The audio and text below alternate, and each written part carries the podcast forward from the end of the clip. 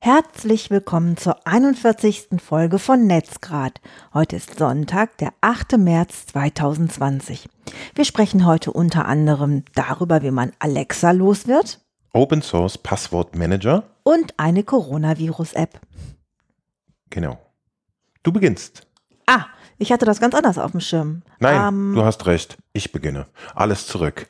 Ähm, und zwar mit einem kurzen Update zum äh, Buchbinder Leak. Ich habe Antwort bekommen von der zuständigen Datenschutzaufsicht und äh, sie haben mitgeteilt, dass in besonderen Fällen, wenn besonders viele betroffen sind, der äh, Vorfall also genügend groß ist, diese Frist von einem Monat verlängert werden kann und Sie sehen in diesem Fall von Buchbindern ähm, diesen Umstand als gegeben an und deswegen ist die Verlängerung der Frist zulässig, wollte ich nachreichen. Hey, also beim letzten Mal haben Sie gesagt, wir verlängern und jetzt sagt die Behörde, das wir ist, haben verlängert. Nein, ich habe auf äh, die Mail von Buchbänder hin eine weitere Mail an die Datenschutzaufsicht ge gestellt, die ich äh, Bayerisches Landesamt für. Hm, hm, hm. Hattest du verlinkt, ja? Genau.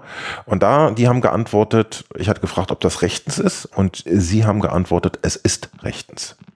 Ach ja, stimmt, weil ich dich gefragt hatte, dürfen die das überhaupt? Genau. Ne? Dürfen die eigentlich überhaupt von sich aus sagen, nee, wir verlängern? Jetzt, ah, okay, cool. Mhm. Okay. Aber jetzt bist wirklich du dran. Genau, und zwar, ich mag Alexa und Co. ja nicht. Ich frage mich übrigens, wie machen, wie machen die Leute das, die Alexa heißen? Äh, die haben doch jetzt ein Problem, aber egal.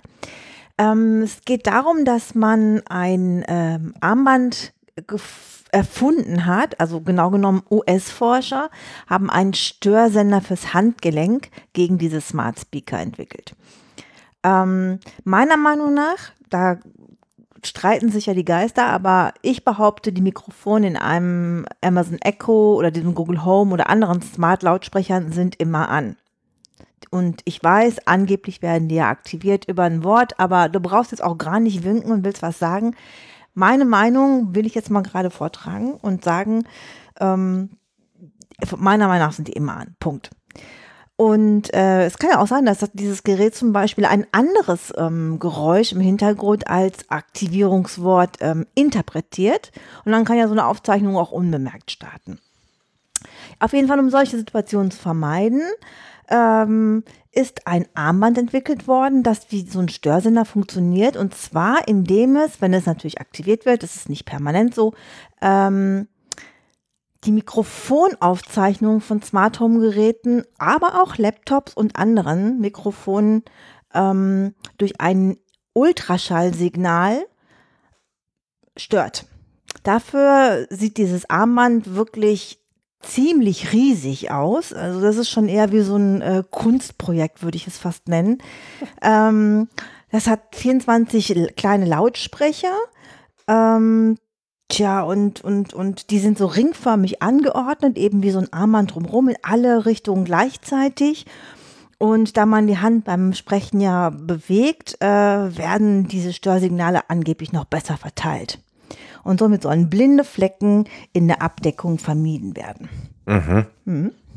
Also es ist noch nicht zur Marktreife gelangt, höre ich daraus, wenn es so riesig und etwas merkwürdig aussieht.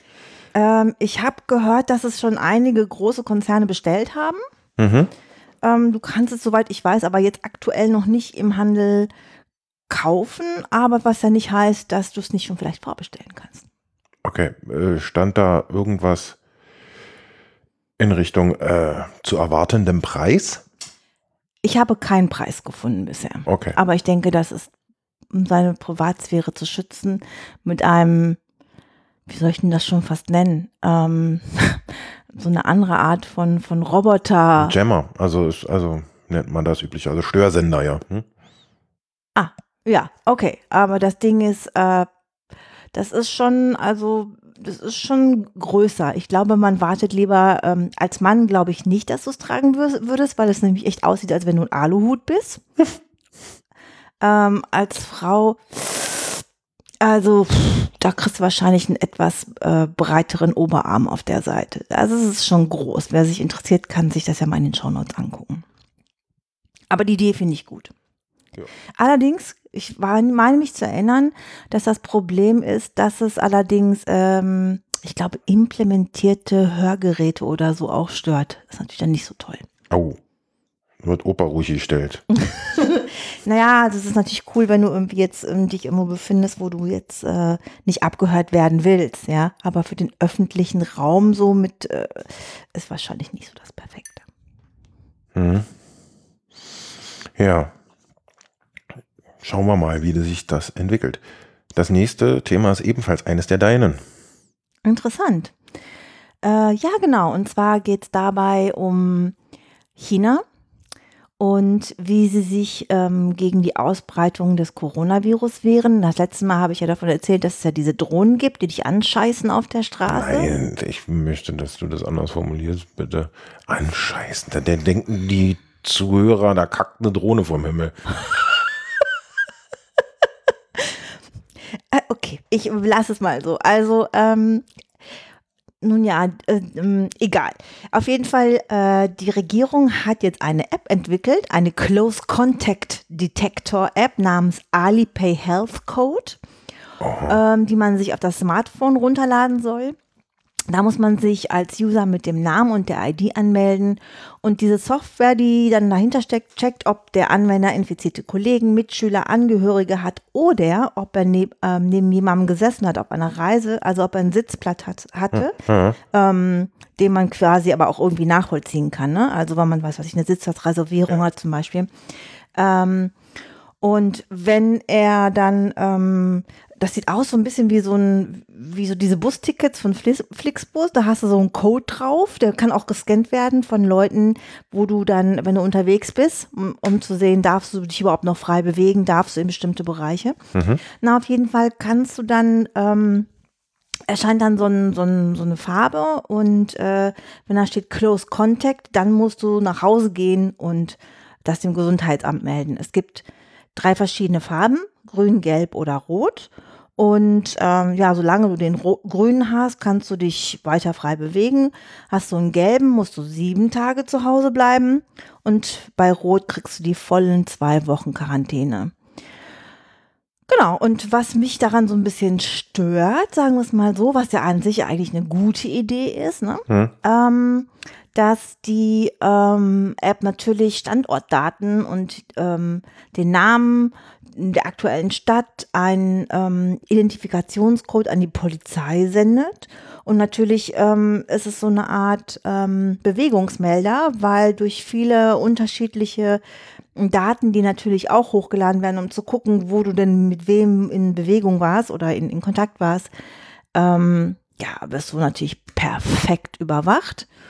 Und ähm, danach wird die App definitiv nicht weggehen. Also das heißt, wenn das Coronavirus eingestampft ist, wird das mit Sicherheit bleiben. Und dann haben die durch diesen Vorgang quasi, durch dieses Coronavirus, die optimale Akzeptanz der Leute bekommen, warum sie jetzt permanent überwacht werden können. Ähm, ich habe nicht heraushören können, ob die Installation in China verpflichtend ist oder ob die freiwillig ist. Mm, Also der Staat sagt äh, den Leuten, die sollen es machen. Es haben aber noch nicht alle. Also es ist ähm, noch nicht äh, komplett verbreitet, weil es erst seit, glaube ich, Mitte Februar Mhm. ähm, überhaupt ein Thema ist. Und ähm, das sollen später wohl auch Ausländer machen können. Mhm. Äh, ich glaube, das Problem ist, sobald du von jemandem aufgegriffen wirst, also von der Polizei, wenn du auf der Straße bist ähm, oder wenn du aus einem bestimmten Ort kommst, der abgesperrt ist, du willst in bestimmte Bereiche rein, Mhm. ähm, dann musst du diesen Code vorzeigen können. Also doch. Naja, kommt drauf an, wie weit du dich bewegst. Ne? Also wenn du, ich denke, wenn du dich normal frei bewegen willst, musst du diesen Code schon haben, weil ansonsten kannst du nicht legitimieren, dass du gesund bist und rumlaufen Mhm. darfst. Gut, also grundsätzlich finde ich Überwachung ja auch nicht so wirklich doll. Aber äh, mir würde jetzt im Moment nichts anderes einfallen, wie es realisiert werden könnte, ähm, herauszufinden, ob du mit jemandem in Kontakt warst, der eben schon infiziert ist, als, als eben die Standortdaten miteinander zu vergleichen. Also das ist sicherlich erstmal für den Moment das Einfachste, nicht? Und ist ja auch nicht ganz im, ist ja eigentlich im Interesse des demjenigen, der die App installiert hat, wenn man die Option hat, sie anschließend auch wieder zu deinstallieren. Wobei man in China ja auch sagen muss, da ist die Überwachung sowieso überall gegenwärtig. Mir kommt das so ein bisschen vor wie so ein Vorwand wie 9-11, weißt du? Nach 9-11 hat man ja dann auch irgendwie, ähm, Ja. ne, also für mich ist das so ziemlich die gleiche Richtung. Mhm. Und So, da sind wir wieder. Wir waren nämlich gerade aufgrund der leeren Batterien in unserem Aufnahmegerät nicht mehr zu hören. Der Grund, warum wir das tun, mit Batterie aufnehmen, ist, um Netzbrummen zu vermeiden. Aber jetzt weiter im Text. Du sagtest gerade, dass dich das an 9-11 erinnert, was die Chinesen da gerade tun. ich kann mich jetzt gerade nahtlos weiter aufregen, kein Problem. Alles klar.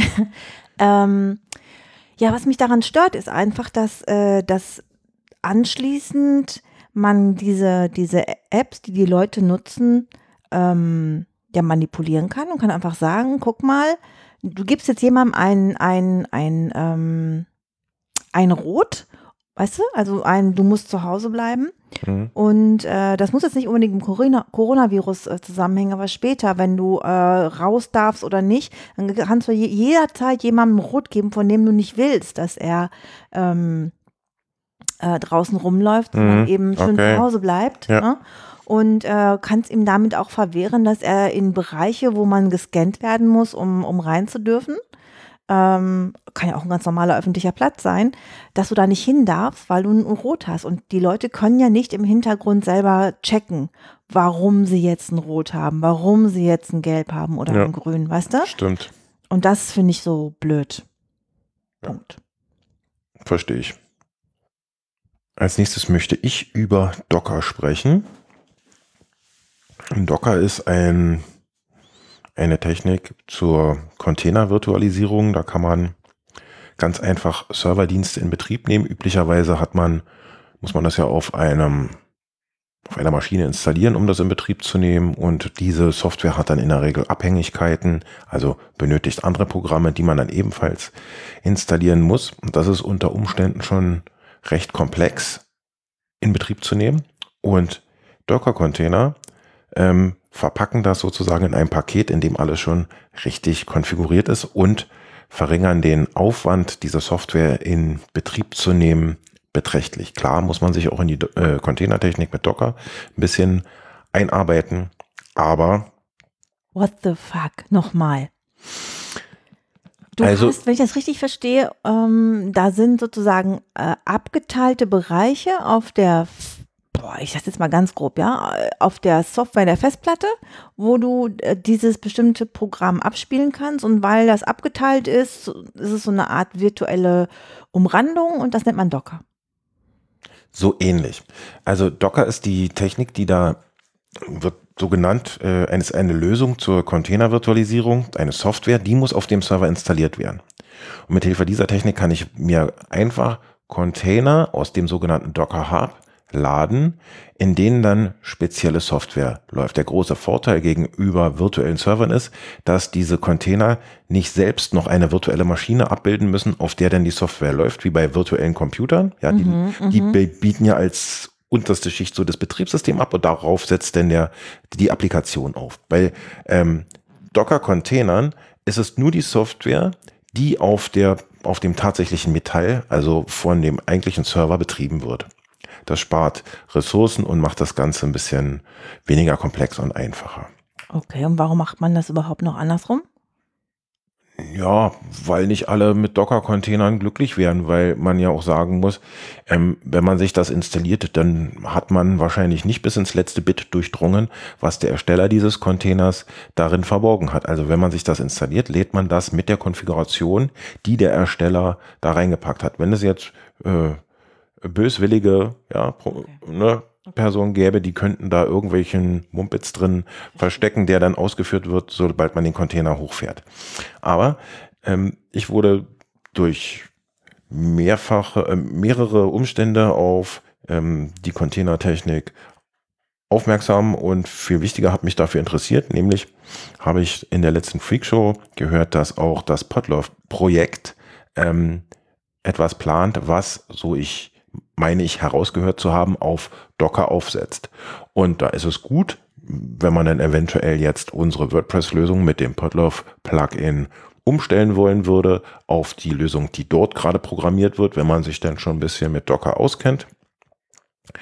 Außerdem ist es eben auch der Anreiz, komplexere Software einfach mal in Betrieb zu nehmen. Denn das ist auch ein großer Vorteil. Ich kann dadurch, dass es in diesem Container gekapselt ist, eine Anwendung einfach ausprobieren. Ja, und wenn mir die nicht mehr gefällt, dann schmeiße ich den Container einfach wieder weg und der Rechner befindet sich in dem Zustand, in dem er vorher war. Also es ist eine saubere Installation. Es findet, wird nichts verändert auf der Maschine, äh, auf der die Software läuft, also der Container, sondern die, die läuft wirklich nur in diesem abgetrennten Bereich und verändert auf dem eigentlichen Betriebssystem der, der betreibenden ähm, Maschine eben nichts. Okay. Und, und das kann man, ja, wie gesagt, sehr gut benutzen, um mal Sachen auszuprobieren. Ich habe den Einstieg gewählt über ein CT Spezial. Das ist ein Sonderheft von CT und da ging es um die Docker-Technik und das war eine gute Investition, wie ich finde, weil die nicht nur einen guten Überblick gegeben haben und ein paar Tipps und Tricks, worauf man achten soll, sondern auch gleich Beispiele ähm, genannt haben, die man übernehmen kann und noch ähm, Videotutorials dazu verlinkt haben, die man sich angucken kann und dann nachvollziehen. Ich habe das gemacht und habe ein WordPress-Beispiel nachvollzogen für ein äh, Projekt, was ich machen möchte und habe das mit wenigen Stolpersteinen zum Laufen bekommen. Stolpersteine deswegen, weil ähm, mir scheint es so, als ob die Redakteure der CT da eher an mehreren Artikeln, mehrere Artikel zusammengefasst haben, die nicht einem Beispiel folgen, also die nicht ähm, alle sozusagen in einem Guss geschrieben wurden, sondern so nach und nach. Und da waren, kam es mir so vor, Inkonsistenzen, ähm, was die äh, Konfiguration anging. Also dass manche Werte einfach nicht passten und es dann Fehlermeldung gab. Und ich habe aber eine ganz gute Lösung gefunden. Ähm, einen Moment, ich muss mich wieder anmelden, weil mein Rechner mich rausgeschmissen hat. Einen ganz guten Weg gefunden, das eben so zusammenzufassen. Und letztendlich lief dann eine Docker-Instanz auf einem Server von mir mit einem frisch installierten WordPress und noch ein paar anderen Dingen, ähm, die man so drumrum haben will. Ähm, zum Beispiel Docker Compose habe ich dazu installiert. Docker Compose ist eine Software, die es dir ermöglicht, sozusagen eine Konfigurationsdatei zu schreiben mit allem, was du auf dem Server laufen lassen möchtest. Also alle Container mit allen Einstellungen. Ähm, auf welchem Port soll der lauschen? Ähm, in welcher Version soll die Software installiert werden? Welche Benutzer sollen dafür eingerichtet werden? Wie heißt der Datenbankbenutzer? Und noch vieles mehr. Wo sollen die Daten abgelegt werden? Und wenn man das einmal geschrieben hat und dann anschließend den Befehl absetzt in dem Ordner, wo diese Datei äh, liegt, Docker Compose ab, dann wird dieses, diese Datei geparst von Docker und wird geguckt, was der äh, Ausführende da möchte, ist das schon auf der Maschine? Wenn nein, wird es geholt aus dem Docker, geladen, installiert und entsprechend deiner Vorgaben konfiguriert. Das heißt, wenn du diese Datei hast und weitergibst, ähm, zum Beispiel an Kunden oder von der Entwicklermaschine auf dem Produktivserver, dann hast du eins zu eins dieselbe Umgebung weil alles gleich ist. Du kannst sogar denn die Ordner, wenn man die rausgeleitet hat aufs lokale System und nicht in diesem Containerbereich lässt, sozusagen, das kann man machen, dann hat man lokal in einem Ordner alle Dateien, sozusagen, wenn man jetzt der Container fehlerhaftes abschmiert, dann kann man das einfach auf einen anderen Rechner legen, dieselbe Konfiguration nochmal starten und die Daten bleiben äh, im Zugriff des neuen Systems erhalten. Also komplett einfach nach einer gewissen Einarbeitungszeit. Auch sehr gut fand ich die Software Portainer. Das ist eine grafische Oberfläche dafür. Wenn man noch nicht so ganz fit ist auf der Kommandozeile, ähm, kann man da auch ein bisschen was äh, Grafik, grafisch machen. Also klicken und sich was ansehen, was man denn zum Beispiel auf einer Kommandozeile gar nicht sehen würde oder wenn überhaupt anders. Also zum Beispiel eine Auslastung des Containers, gerade wie viel CPU braucht er, wie viel RAM ähm, und so weiter. Ähm, Gibt es Fehlermeldungen? Man kann in die Logs äh, gucken, man kann über einen Klick, kann man auch auf der Kommandozeile, aber man kann ganz schnell mal äh, eine Shell auf der in dem Container aufmachen und direkt, also eine Befehlszeile und dann in dem Container direkt ähm, Befehle absetzen. Sehr komfortabel. Also wer dich jetzt nicht gesehen hat, der muss sich vorstellen, wie du mit den Händen gerade ein Orchester dirigiert hast. Ich habe mit Händen und Füßen geredet, ja. Genau, ich bin auch noch lange nicht fertig. Denn zum Beispiel gibt es ja dann noch das Problem, wie halte ich das Ganze aktuell? Das kann man auch automatisieren, auch in einem Container, der heißt Watchtower, der kümmert sich dann um die anderen Container und aktualisiert die. Ich glaube, alle kann man einstellen, wie lange der, äh, wann der nachguckt alle fünf Minuten oder so und dann wird, wenn es einen neuen Container gibt, eben der geladen und der installierte aktualisiert, so dass man immer aktuelle Software hat. Ähm, ich habe das auch mal auf meinem äh, Raspi ausprobiert, das läuft. Ähm, ich hatte eine Redmine-Installation einfach mal gestartet. Die lief dann so lala, muss man ehrlicherweise sagen, weil der Container sich immer selbst beendet hat. Aber dadurch, dass ich ähm, quasi ja nur mal gucken wollte, wie es funktioniert, konnte ich das einfach wieder löschen. Ähm, und ja, der Container war eben rückstandslos entfernt. Zusätzlich habe ich nochmal auf der Online geguckt, da gibt es auch zum Beispiel ein Videotutorial, also ein Screencast, wie man ähm, ja, mit ähm, dieser Containertechnik umgeht und den bin ich da gerade dabei zu gucken und wer möchte, kann das vielleicht nachvollziehen. Genau. Wow geht noch weiter.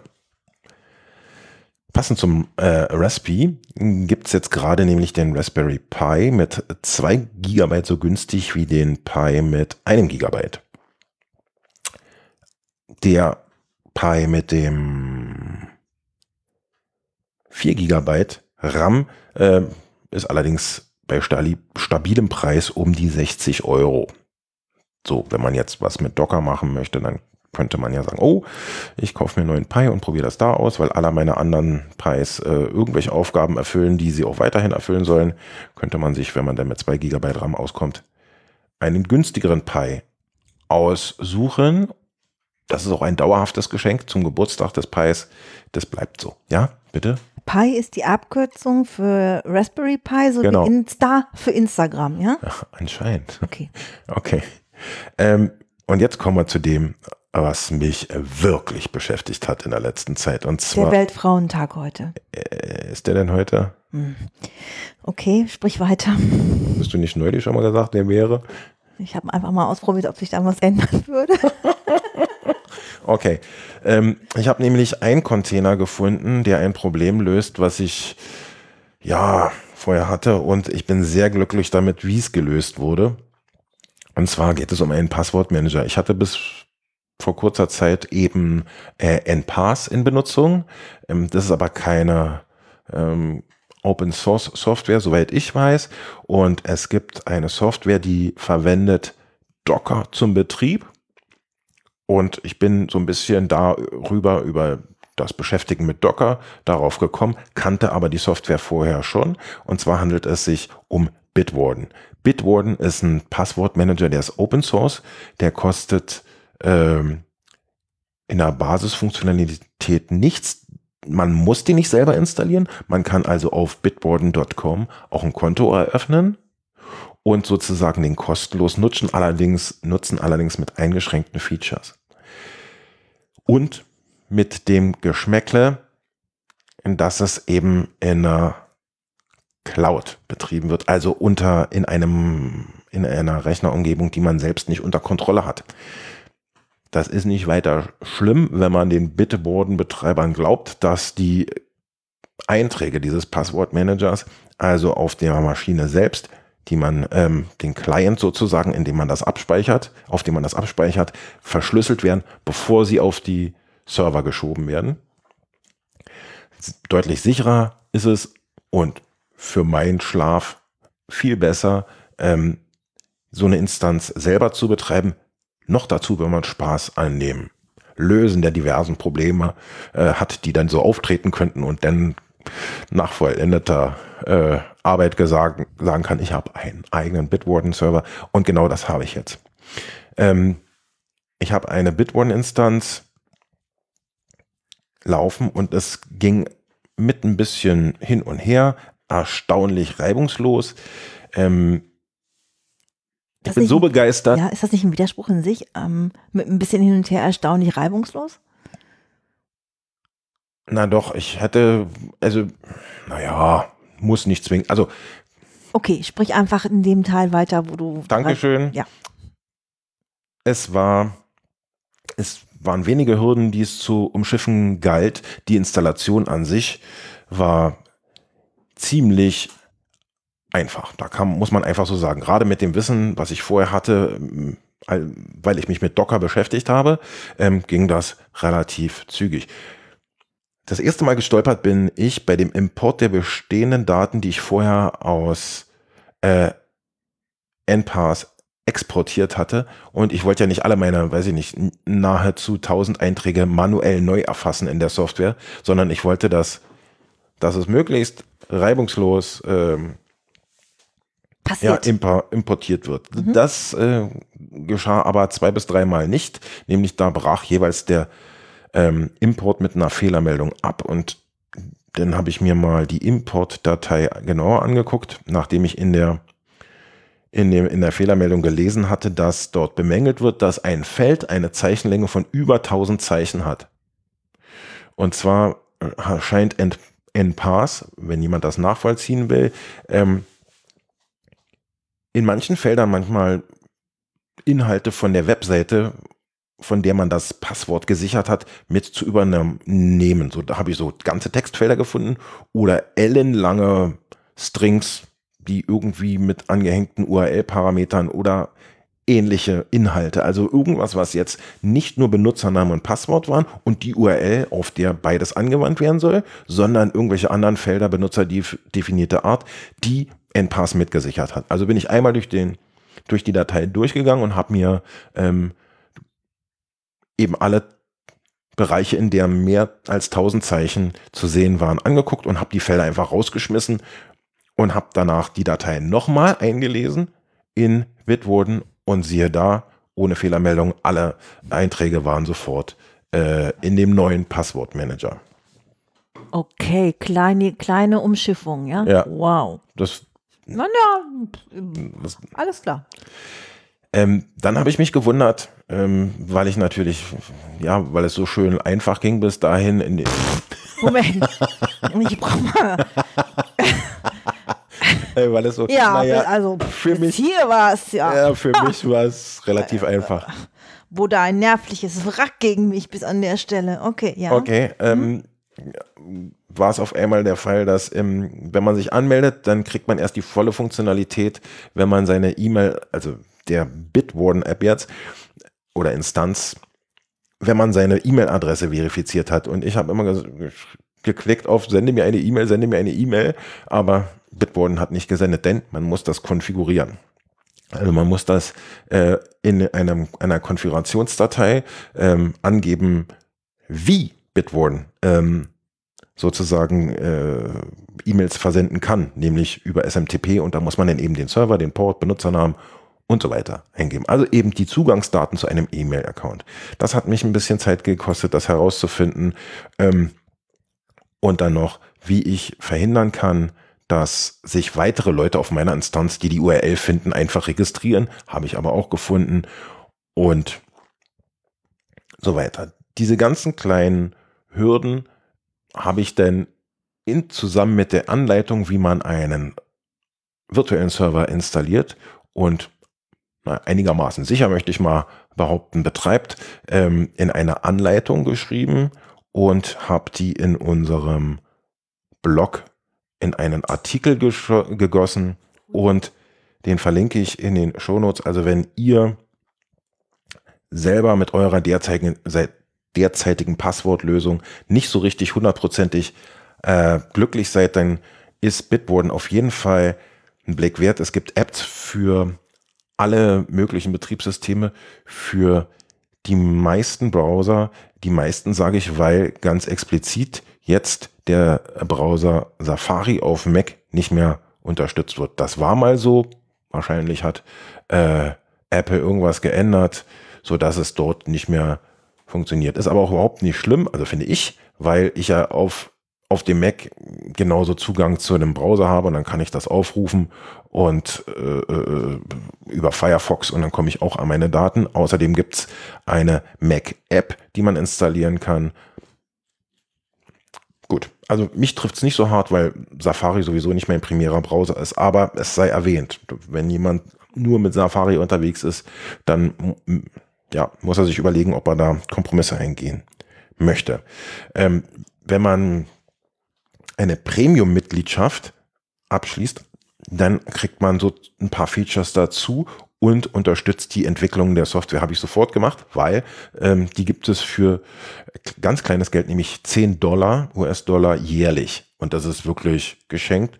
Und dafür kann man zum Beispiel, wenn man jetzt auf bitwarden.com ist, kriegt man ein Gigabyte verschlüsselte äh, Dateiablage, also wenn man jetzt Dateien hochlädt in diesen Tresor, ja, ähm, wichtiges, dann wird das da verschlüsselt abgelegt. Ist mir egal, brauche ich nicht. Aber ähm, man kriegt auch Zwei-Faktor-Authentifikation mit einem YubiKey, Fido oder Duo. Also das heißt, wenn ich nicht nur über eine TOTP-App, also Time-Based One-Time Password, das sind diese Apps, die dir diese kurzen, ähm, für eine gewisse Zeit diese Zeichenfolgen anzeigen. Okay. Und wenn man darüber hinaus, das geht immer, aber wenn man darüber hinaus ähm, einen zweiten Faktor in Hardware, wie eben ein YubiKey oder so benutzen will, dann braucht man eine Premium-Mitgliedschaft. Also, aber der Schutz an sich, den gibt's immer kostenlos, den Basisschutz sozusagen. Ähm, außerdem bei den Premium-Accounts ist so eine Passworthygiene und naja, Gesundheitsfunktion, sagen sie, Health Report äh, von diesen Passwort die man da gespeichert hat, inklusive. Man kann also mit einem Rutsch direkt in der Anwendung gucken, äh, wurde das schon mal äh, in irgendeinem Leak entdeckt, dein Passwort? Zeigt er dir an, hast du es doppelt? Ist es schwach? Solltest du es ändern? Also da gibt es ganz viele Unterpunkte, ähm, wo man seine eigenen Passworte checken kann, um die dann eben ja zu ersetzen oder etwas sicherer zu machen. Auch braucht man denn, wenn man diese App hat, also jetzt zum Beispiel auf dem, auf dem Mobilfunkgerät, ähm, keine zusätzliche TOTP-App mehr, weil man kann in der Bitwarden-App selbst auf ein Kamerasymbol klicken und man kriegt da bei TOTP ähm, meist so ein QR-Code angezeigt, den man dann, dahinter verbirgt sich so eine URL und dann, wenn man den, wenn man den scannt, dann wird eben, werden alle möglichen oder nötigen Daten besser gesagt in die App geladen, um zukünftig diese Codes generieren zu können. Das kann man direkt in der Bitwarden-App machen, was ich sehr komfortabel finde und noch viel besser. Wenn man denn auf der Seite ist, später, und man loggt sich ein und sagt über Bitwarden, jetzt setze meine Daten wie Benutzername und Passwort ein, macht er automatisch folgendes. Er hat ja in, in Software sozusagen dein TOTP Code und pack dir den in die Zwischenablage. Das heißt, du musst dann nicht erst neue App aufmachen und ähm, kopieren, wieder zurück, einfügen und bestätigen, sondern man hat das alles sehr gut durchdacht, finde ich, so dass der TOTP-Code dann eben schon in der äh, Zwischenablage ist. Was ich sehr, sehr, sehr, sehr gut finde. Und jetzt muss ich schon wieder meinen Rechner entsperren. Geht gleich weiter. Ich habe mich vertippt. So viel Stille tut meinem Gehirn gar, gerade gar nicht so schlecht, weil ja. man wirklich nonstop darüber geredet, wie wenn ich aus dem Winterschlussverkauf komme. das ist ein schöner Vergleich. Ähm, letzter Satz dazu. Ich bin wirklich begeistert äh, von der Anwendung. Auch der Support ist super freundlich und hilfreich. Ich hatte nämlich folgendes Problem. Irgendwann synkte mein, äh, meine iOS-App nicht mehr und er sagte immer, fehlgeschlagen, fehlgeschlagen, fehlgeschlagen. Und ich habe eine E-Mail geschrieben und eine Antwort bekommen und zack, ging's wieder. Einmal sollte man sich dann in der App ausloggen und wieder am eigenen Bitwarden-Server oder an bitwarden.com anloggen, einloggen und zack, dann ging's wieder. Wer weiß, was das Problem genau ist, aber es ist auf jeden Fall leicht zu beheben. Jetzt kommen wir zu einem anderen Thema. Oh, Aber es ist wieder meins.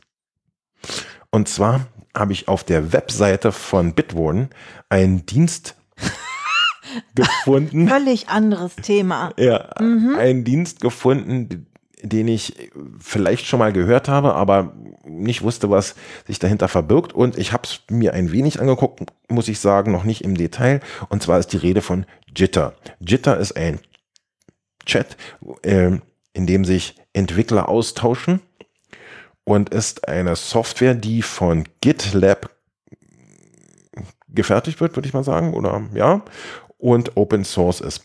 Ich bin da noch nicht so richtig bis ins letzte durchgedrungen, aber wer einen eine Chat-Option sucht, die Open Source ist und die ohne Einschränkungen auch kostenfrei, wenn ich es richtig verstanden habe, nutzbar ist, sollte sich Jitter mal angucken. Okay. Jetzt bist endlich du dran.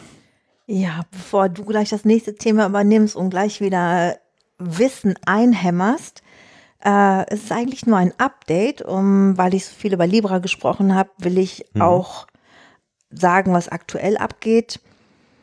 Mm, Also Facebooks Traum einer eigenen glo globalen Digitalwährung ist ja bisher auf heftigen Widerstand gestoßen.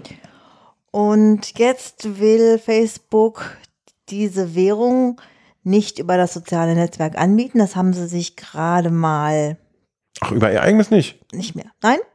Äh, stattdessen werde man zunächst nur digitale Versionen von staatlich unterstützten Währungen wie Dollar und Euro verfügbar machen. Also diese Geschichte mit dem Libra ist, würde ich mal eindeutig sagen, vom Tisch aktuell. Das heißt, sie haben jetzt eine App, mit der man Zahlungsverkehr anderer Nationen. Sie arbeiten daran, sie arbeiten daran. Ne? Aktuell gibt es da noch gar nichts, aber Libra ist erstmal vom Tisch. Aha. Finde ich gut. Ja. Außerdem haben sie gerade noch einen zweiten, ähm, äh, wie soll ich sagen, Rückschlag hinnehmen müssen, denn die wollten ja so eine neue Dating-App auf den Markt bringen, ne? Äh, Ja, keine Ahnung. ja, oh Gott, ich weiß jetzt den Namen nicht, so, ist aber auch erst vor ein paar Wochen.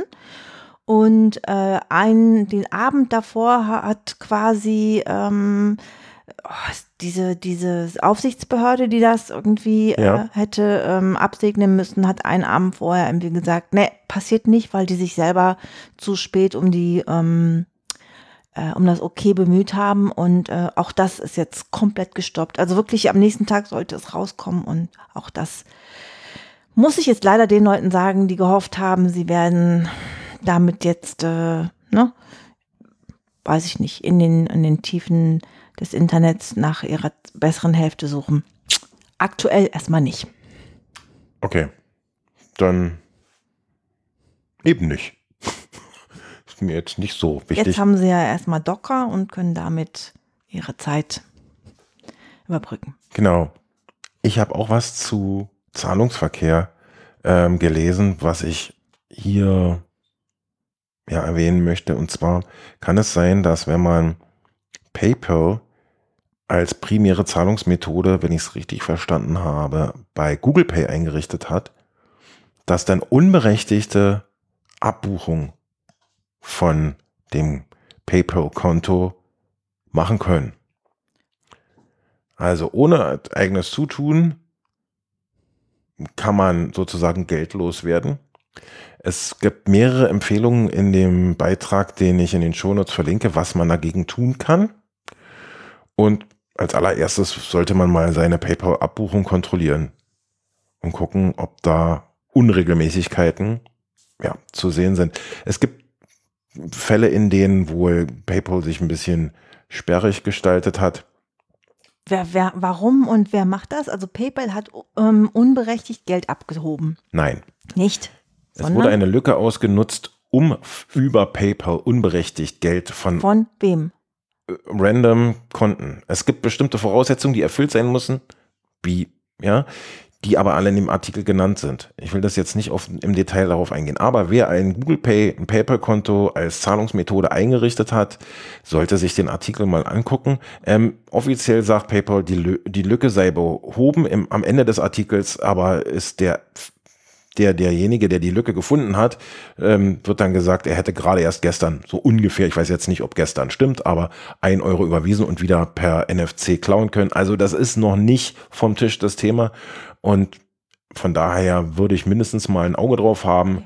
Also ich persönlich habe mein, ich hatte das eingerichtet. Ich habe als allererstes mal meine, meine Buchungen äh, kontrolliert. Ich bin nicht betroffen. Ich habe mein PayPal-Konto aus Google Pay rausgeschmissen und ja, alles Mögliche getan, um eben zu verhindern, dass ich betroffen sein werde. In dem Artikel stand auch, dass selbst Konten, die Zwei-Faktor-Authentifizierung eingerichtet haben, also auf den ersten Blick augenscheinlich davor gefeiert sein sollten, betroffen sind, weil es irgendwie äh, daran vorbei funktioniert, eben ein, um, um das Geld zu erleichtern. Also hm.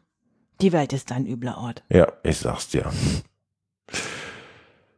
Last but not least möchtest du über Twitter reden oder so. Mhm. Twitter testet Kurznachrichten, die verschwinden.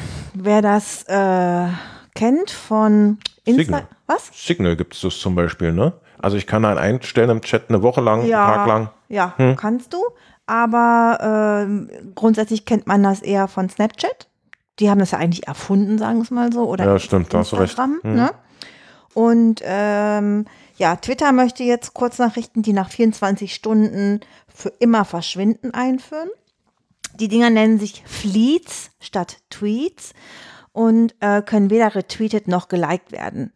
Man kann zwar darauf antworten, aber das ist nur für den Verfasser zu sehen dann. Das Ganze wird aktuell ähm, gerade in Brasilien ausgetestet und wenn es gut läuft, kommt es zu uns. Hm. Also diese Fleets, sieht denn die nur der Angeschriebene oder sehen die alle? Alle, die sehen erstmal alle. Aber die Antworten sieht nur der Verfasser. Habe ich das richtig verstanden? Genau. Ah, okay. Hm. Ich habe noch keine Meinung dazu. Denkst du, das ist nötig? Wertvoll? Es gibt für und wieder. Ich denke, für ist natürlich gut, wenn du ähm, mal kurz äh, ins Internet husten willst, willst mal schnell was loswerden, aber willst nicht, dass es für immer da steht, weil wenn du in andere Länder einreisen willst und die sich deine Social Media Accounts angucken, äh, du deswegen vielleicht nicht hm, mehr rein darfst. Okay. Ja. Ähm, puh. Und ähm, ja, ich weiß nicht, das, das Internet ist doch schon eh ganz schön voll kann es eigentlich nicht schaden, wenn man, ich meine, du hast ja immer noch die Wahl, normale Nachrichten zu tippen. Das ist ja nur eine zusätzliche Funktion. Das heißt, du kannst ja immer noch weiterhin wichtige Sachen für immer ins Internet kippen. Hm. Gut. Das war's mit Themen auf unserer Liste. Möchtest du darüber hinaus noch etwas loswerden an unsere? Nein, danke. Zuhörerinnen. Gut, dann danken wir euch wie jedes Mal fürs Zuhören. Hoffen, ihr habt noch einen schönen Sonntag. Ja, bis zum nächsten Mal. Gehabt euch wohl. Tschüss. Tschüss.